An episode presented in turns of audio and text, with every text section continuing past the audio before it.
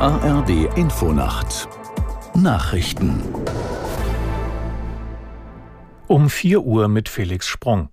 Das oberste Gericht in Israel hat ein zentrales Element der umstrittenen Justizreform gekippt. Mitglieder der rechtsreligiösen Netanyahu-Regierung kritisierten die Entscheidung heftig.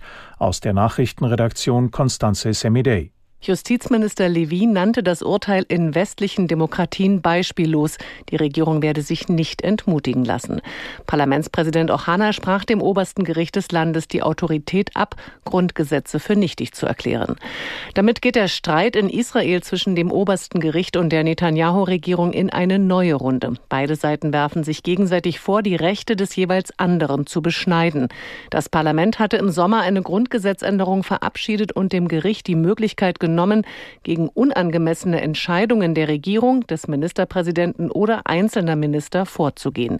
Diese Grundgesetzänderung haben die Richterinnen und Richter nun gekippt.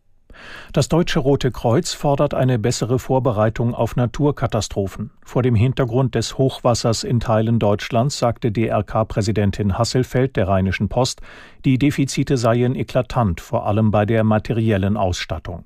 Das Bewusstsein der politisch Verantwortlichen für den Schutz der Bevölkerung sei im Sommer 2021 gestiegen nach der Hochwasserkatastrophe im Ahrtal. Davon sei jetzt aber nicht mehr viel übrig, so Hasselfeld. Die Umsetzung vorhandener Konzepte stocke auch durch sehr begrenzte Haushaltsmittel.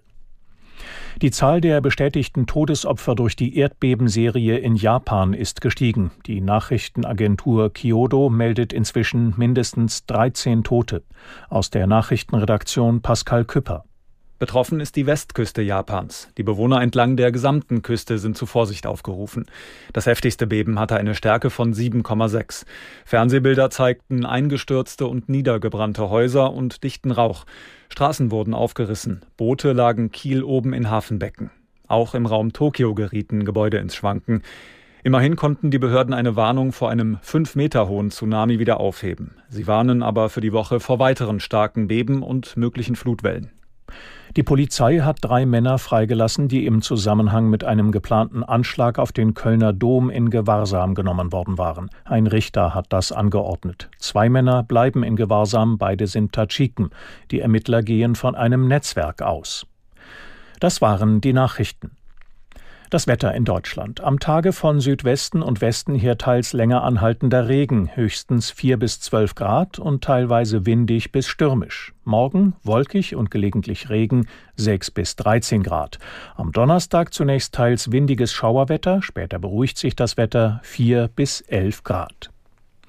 Und die Zeit, es ist 4 Uhr und 3.